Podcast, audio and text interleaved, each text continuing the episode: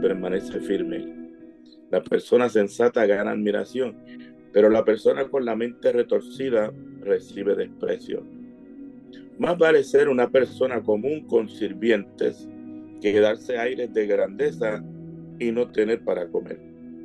Los justos cuidan de sus animales, pero los perversos siempre son crueles.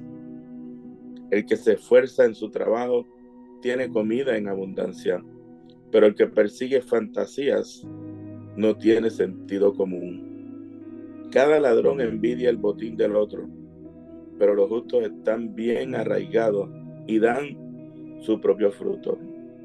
Los perversos quedan atrapados por sus propias palabras, pero los justos escapan de semejante enredo. Las palabras sabias producen muchos beneficios y el arduo trabajo trae recompensas. Los necios creen que su propio camino es el correcto, pero los sabios prestan atención a otros un necio se enoja enseguida. Una persona sabia mantiene la calma cuando la insultan. Yo creo que ahí todos nosotros estamos necesitados de la mano de Dios. Un testigo honrado dice la verdad. Un testigo falso dice mentira. Algunas personas hacen comentarios hirientes, pero las palabras del sabio traen alivio. Las palabras veraces soportan la prueba del tiempo pero las mentiras pronto se descubren. El corazón que trama el mal está lleno de engaño. El corazón que procura la paz rebosa de alegría. Nada malo le sucederá a los justos, pero los perversos se llenarán de dificultades. El Señor detesta los labios mentirosos, pero se deleita en lo que dicen la verdad. Los sabios no hacen alarde de sus conocimientos, pero los necios hacen pública su necedad. Trabaja duro y serás un líder. Sé un flojo y serás un esclavo. La preocupación agobia a la persona. Una palabra de aliento la anima. Los justos dan buenos consejos a sus amigos. Los perversos los llevan por mal camino. Los perezosos ni siquiera cocinan la presa que han atrapado pero los diligentes aprovechan todo lo que encuentran. El camino de los justos conduce a la vida. Ese rumbo no lleva a la muerte. Gracias Señor por tu palabra. Tu palabra está bendecida desde que fue inspirada por el Espíritu Santo los seres humanos que la, que la escribieron. Permite que esta palabra en cuanto al camino recto versus el camino de necedad se grave y que le añada a nuestro rompecabezas de poder formarnos una personalidad fuerte y que podamos, Señor, en todo, cuando vamos cambiando, darte la gloria y la honra a ti. La reflexión de esta mañana me estuvo me estuvo curiosa porque, no curiosa, pero eh, cuando somos niños, el niño siempre piensa que su papá es Superman. O sea, que su papá lo puede todo. Que no hay nada que el papá no pueda hacer. Me acuerdo de cuando Wilson, Wilson le decía, le decía a su mamá, mami, comprame esto. Cuando vayamos ahora a Walgreens. Le decía, tu mamá, la mamá le decía, eh, no, no tengo dinero. Y él con cuatro años le decía, mami, tú nunca tienes dinero. Tú tienes que hacer lo que hace papi. Papi se para en una de esas máquinas y saca el dinero Tú tienes que hacer lo mismo para que tú tengas dinero. O sea, para él, yo lo podía hacer todo. A veces todavía piensa eso. A veces todavía piensa eso. Y en el Salmo 139, los versos 7 al 10, dice, jamás podría escaparme de tu espíritu Jamás podría huir de tu presencia. Si subo al cielo, allí estás tú. Si desciendo a la tumba, allí estás tú. Si cabalgo sobre las alas de la mañana, si habito junto a los océanos más lejanos, aún allí me guiará tu mano y me sostendrá tu fuerza. O sea, o sea, nosotros, perdón, estamos llamados a asumir la misma actitud del niño, de que en todas partes y en todo momento Dios está con nosotros para ayudarnos en nuestras necesidades. Dice la reflexión en Isaías 59.1, el poder del Señor no ha disminuido como para no poder salvar ni él se ha vuelto tan sordo como para no poder oír. Un día, mientras visitaba un lugar en construcción junto a mi padre, mi perrito se extravió. Podía escucharlo llorar y descubrí que había caído en un hoyo. Traté de llegar a él, pero estaba más allá de mi alcance. Mi padre me dijo, estará todo bien. Se tiró al suelo y metió el brazo en el hoyo. Se estiró, se esforzó y suspiró hasta que finalmente enganchó el collar del perrito con los dedos. Luego levantó al perrito y lo trajo a la superficie. Le sacudí la tierra al perrito y abracé a mi papá. El recuerdo sigue vívido en mi alma. El piso sucio el sol cálido de verano y el miedo tensando mi cuerpo. Ese día creí que mi papá podía hacer cualquier cosa. Recordar su fuerza me alienta a confiar más en mi Padre Celestial. Aunque hace ya décadas que sigo a Jesús, a veces mi corazón se llena de temor y no de fe. Entonces me recuerdo a mí mismo que no estoy ni perdido ni solo. Cuando no puedo ver una salida, recuerdo el brazo fuerte y largo de mi Salvador.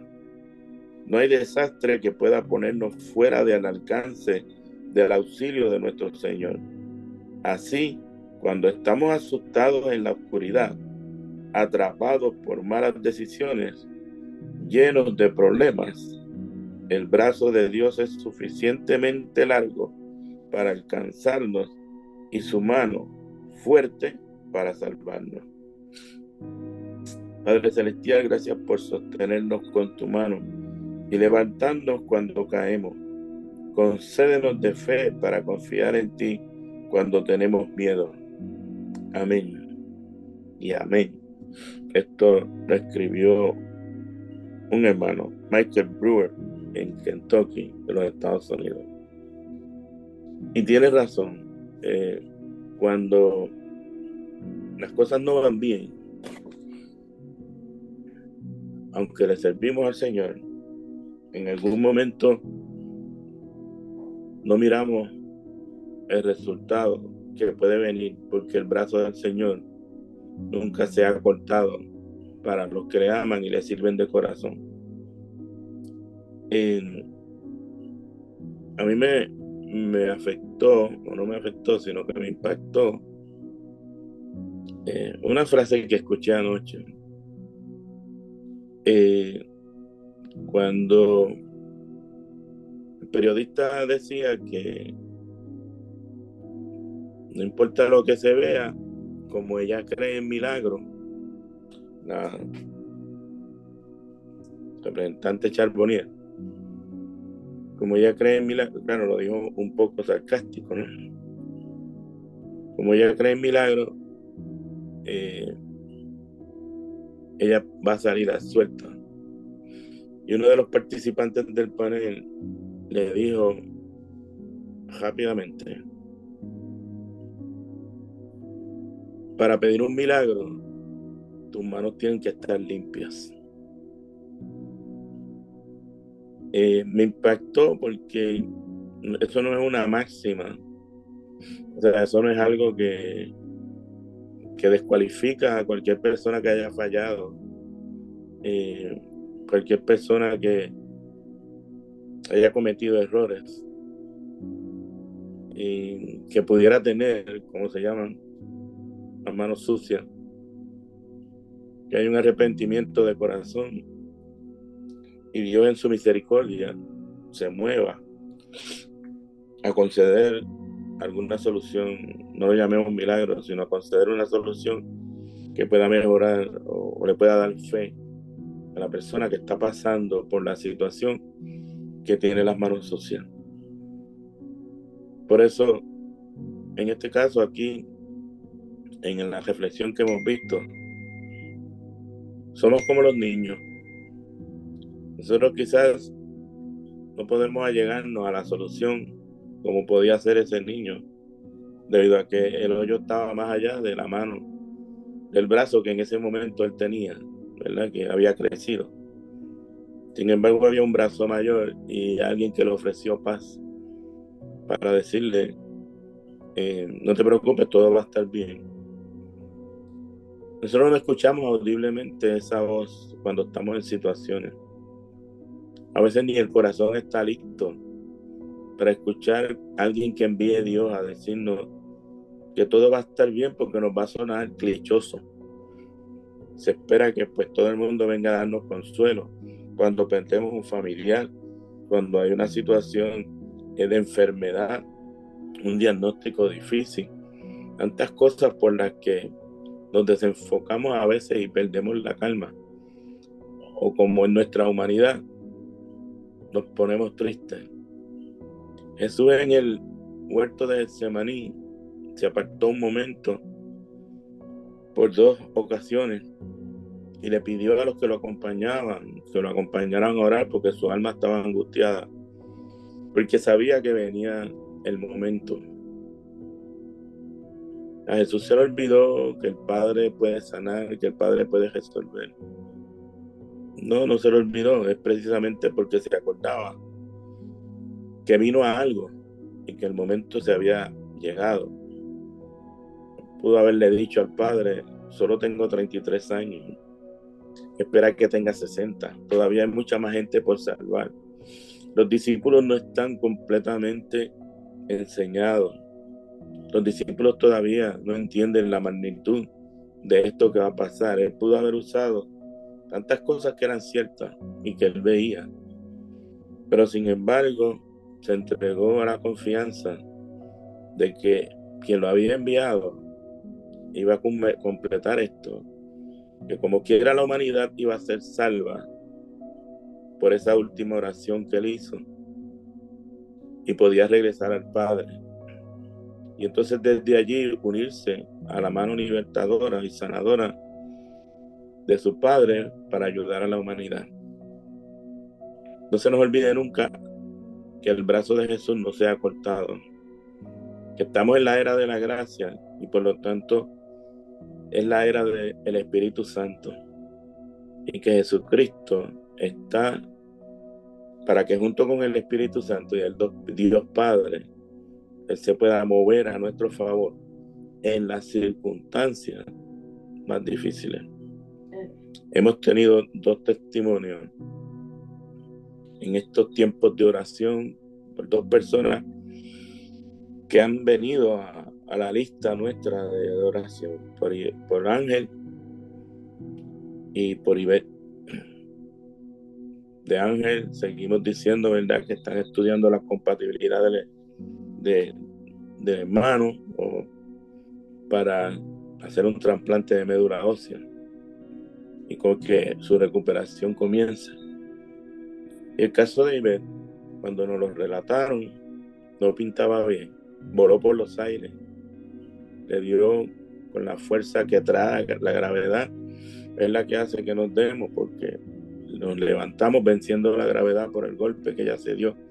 Pero cuando cae en la carretera, el golpe es fuerte y aún las mismas personas en el hospital, o sea, los médicos, pensaban que tenía fractura de tantos golpes que recibió y, del, aparatoso del accidente. Y sin embargo hemos escuchado el testimonio de que ningún hueso de su cuerpo fue roto, que sí hay una recuperación, que sí hay dolencia, que sí duele, que sí hay moretones, pero ese deseo de servir que ella dice que tiene, junto con la magnificencia y la mano de Dios, estamos seguros que lo próximo que vamos a escuchar de Ivette es que está otra vez en la patrulla, sirviendo a la gente. Gracias te damos, Señor, porque tu mano no se ha cortado y porque nos ayuda a ser personas justas, modificando nuestros pensamientos, reconociendo que el necio no te agrada. Te amo, Jesús. Bueno, ¿hay alguna otra petición? Antes de que cerremos, les recuerdo que mañana eh, hacemos la conexión a las 6. Mañana estará con nosotros en la reflexión eh, la pastora Judith. Así que es a las 6 y confiamos que estemos aquí. Y el domingo, pues la iglesia abre a las 7. La reflexión va a las 8 desde el púlpito del templo y luego cantamos y oramos, como hicimos el domingo pasado, que el Señor se manifestó, el Señor nos edificó a través de los cánticos y a través de las oraciones, oraciones poderosísimas que se hicieron. Y luego nos preparamos para escuchar lo que el Señor tiene para nosotros a través del profeta Pomales. ¿Alguna petición de oración que podamos hacer ahora y añadamos a la lista.